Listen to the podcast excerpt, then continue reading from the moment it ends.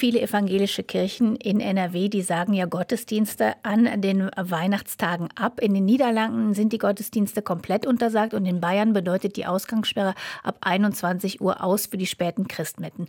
Eine Rückverfolgbarkeit, strenge Hygieneregeln, Ordnungsdienst, drei von vielen Dingen, die von Pfarreien, Pfarreien beachtet und geplant werden müssen. Domradiokollege Oliver Kelch, der ist nicht nur für uns im Einsatz, er arbeitet auch in einer Pfarrei in Herten und da kümmert er sich unter anderem um die Planung der Gottesdienste unter Corona-Bedingungen. Hallo Olli. Grüß dich, Heike. Ja, die Corona-Schutzverordnung verlangt viel, oder? Auf was hm. müsst ihr denn da alles achten? Ja, eine, eine, Menge. Und irgendwie kommt auch immer wieder was Neues hinzu. Also natürlich Mindestabstand, 1,50 Meter Minimum. Mundschutz muss natürlich getragen werden. Jetzt seit einigen Wochen auch permanent in der Kirche. Der Gesang ist jetzt seit der letzten Corona-Schutzverordnung untersagt in den Gotteshäusern. Natürlich das übliche Händedesinfektion. Wir müssen eine Rückverfolgbarkeit gewährleisten für mindestens vier Wochen. Das heißt, wir müssen die Daten also auch erfassen. Wir müssen sie ordentlich aufbewahren waren. Nach vier Wochen müssen sie dementsprechend vernichtet werden. Getrennte Ein-Ausgänge in den Kirchen, in den Gotteshäusern brauchen wir. Und natürlich müssen auch, das wissen auch die wenigsten, tatsächlich die Sitzbänke durchaus auch mal wieder desinfiziert werden. Also gerade jetzt an den Weihnachtstagen, da haben unsere Küsterinnen und Küster eine Menge zu tun. Nach jeder Messe müssen die mit dem Tuch und mit Desinfektionsmittel einmal durch die Bänke gehen.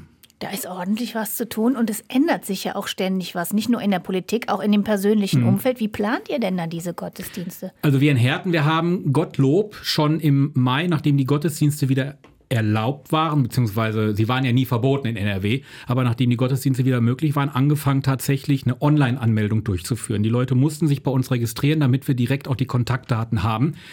Das machen jetzt viele andere Pfarreien auch. Und ich kenne jetzt auch in Recklinghausen die Pfarrei, da bin ich ehrenamtlich aktiv. Die kannten dieses System nicht. Die kannten wohl die Software, haben die aber nicht eingesetzt und haben jetzt erst vor zwei Wochen damit begonnen. Ist natürlich für die dann eine Riesenbaustelle. Da hatten wir jetzt in Herten durchaus äh, einen großen Vorteil. Und durch diesen Vorteil, den wir bisher äh, eigentlich nur genutzt haben, um die Daten zu bekommen, sind wir jetzt hingegangen, damit wir wirklich auch gewährleisten können, dass die Abstände eingehalten werden, haben wir den Leuten feste Sitzplätze zugewiesen. Bisher war es immer so, die Leute wurden nur angemeldet und konnten sich hinsetzen, wo sie wollten.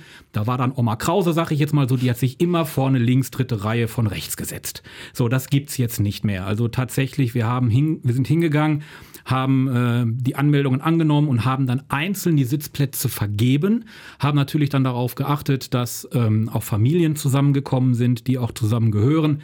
Es gibt auch viele neue Besucher, die wir jetzt in den Kirchen wieder begrüßen dürfen. Das ist ja an Weihnachten grundsätzlich ein Thema. Und äh, alle haben dann, nachdem sie angemeldet wurden, nachdem der Sitzplatz bestätigt wurde, auch eine Bestätigung bekommen, entweder mhm. per E-Mail oder per Post. Und das ist jetzt äh, ganz neu. Ähm, das ist dann eine Herausforderung für jeden Pfarrer. Die Christmette, die darf nur noch 45 Minuten dauern. Da bin ich mal gespannt, wie das geregelt wird, weil das ist ja eigentlich einer der längsten Gottesdienste, die wir im Jahr feiern. Und Stichwort Stammplatz, du hast es gerade angesprochen. Mhm. Wie reagieren denn dann die Leute, wenn dann plötzlich, die sitzen ja meistens wirklich immer da, wo sie seit Jahrzehnten ja. schon gesessen haben. Wie, und wie reagieren die, wenn du dann sagst, ja, sie sitzen aber ganz mhm. woanders? Also da habe ich jetzt einige Gespräche in den letzten Tagen bei uns in der Pfarrei geführt, wo also wirklich dann äh, die ältere Dame, der ältere Herr angerufen hat, warum sitze ich denn nicht da, wo ich immer sitze? Also da ist schon teilweise ein bisschen Unmut da, auch weil natürlich ähm, der, einer am Telefon sagte mir, ja, da kommen dann immer nur diese U-Boot-Katholiken, also die, die einmal im Jahr in die Kirche gehen und nehmen mir dann den Platz weg. Wenn man mit den Leuten dann aber redet, und denen das auch erklärt, dass natürlich die Familie zusammensitzen möchte, dann sind sie dann doch hinterher verständnisvoll.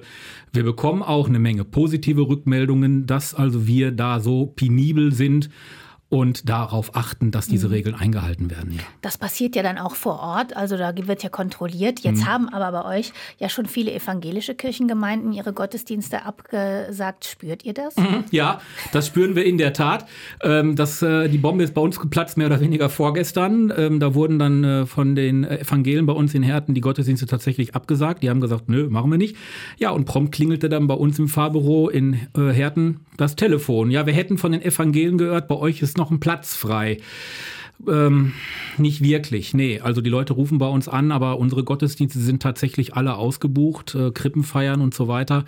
Ähm, da ist also jetzt keine Chance mehr, leider Gottes. Auch nicht, wenn mal einer absagt, vielleicht? Äh, ja, war auch so eine Frage. Wenn einer absagt, klar, könnte man rein theoretisch den Platz neu belegen, aber auch das ist neu. Ähm, der Generalvikar vom Bistum Münster bittet darum, dass wir 30 Prozent weniger die Auslastung fahren, als wir sie eh schon fahren. Also wir haben zum Beispiel mit der Kirche Antonius bei uns in der Innenstadt in Herten, da würden reinpassen laut aktueller Zählung 102 Leute. Die hatten wir auch tatsächlich drin zur Christmette, keinen mehr, keinen weniger. Jetzt heißt es aber bitte 30 Prozent weniger, nicht verpflichtend, aber wenn es denn geht.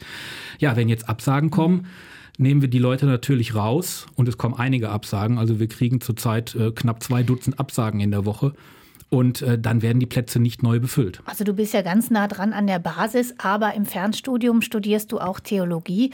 Wie stehst du denn ganz persönlich zur aktuellen Diskussion Kirchen auf oder zu an Heiligabend und Weihnachten? Hm, weil du eine kurze Antwort von mir hören möchtest, ähm, ich weiß es nicht.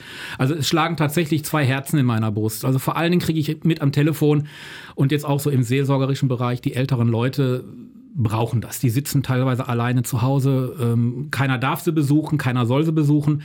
Die nutzen natürlich dann die Gottesdienste. Jetzt können die Weihnachten nicht, teilweise gar nicht in die, in die Messen rein, weil die in Anführungsstrichen ausgebucht sind durch die Personen, die nur einmal im Jahr in die Kirche gehen. Das ist auch denen ihr Recht. Das soll auch so sein. Wir müssen ja auch daran denken, dass es immer noch nicht nur die alten Leute gibt, sondern auch die, die wir wirklich nur ein oder zweimal im Jahr durch unsere besonderen Angebote in den Kirchen erreichen. Ähm, aber ich sag mal so, die Kirche hat vielleicht den Vorteil, ist ein Riesengebäude, ist sehr hoch. Ähm, wir haben nur eine Dreiviertelstunde den Gottesdienst. Danach wird wirklich komplett einmal durchgelüftet. Die Türen werden alle aufgerissen. Es wird einmal die Luft zirkuliert. Die Heizungen werden ja auch nicht mehr eingeschaltet, damit auch da keine äh, Aerosole durch die Luft fliegen. Aber lange Rede, kurzer Sinn. Ich würde sie eher zumachen. Punkt.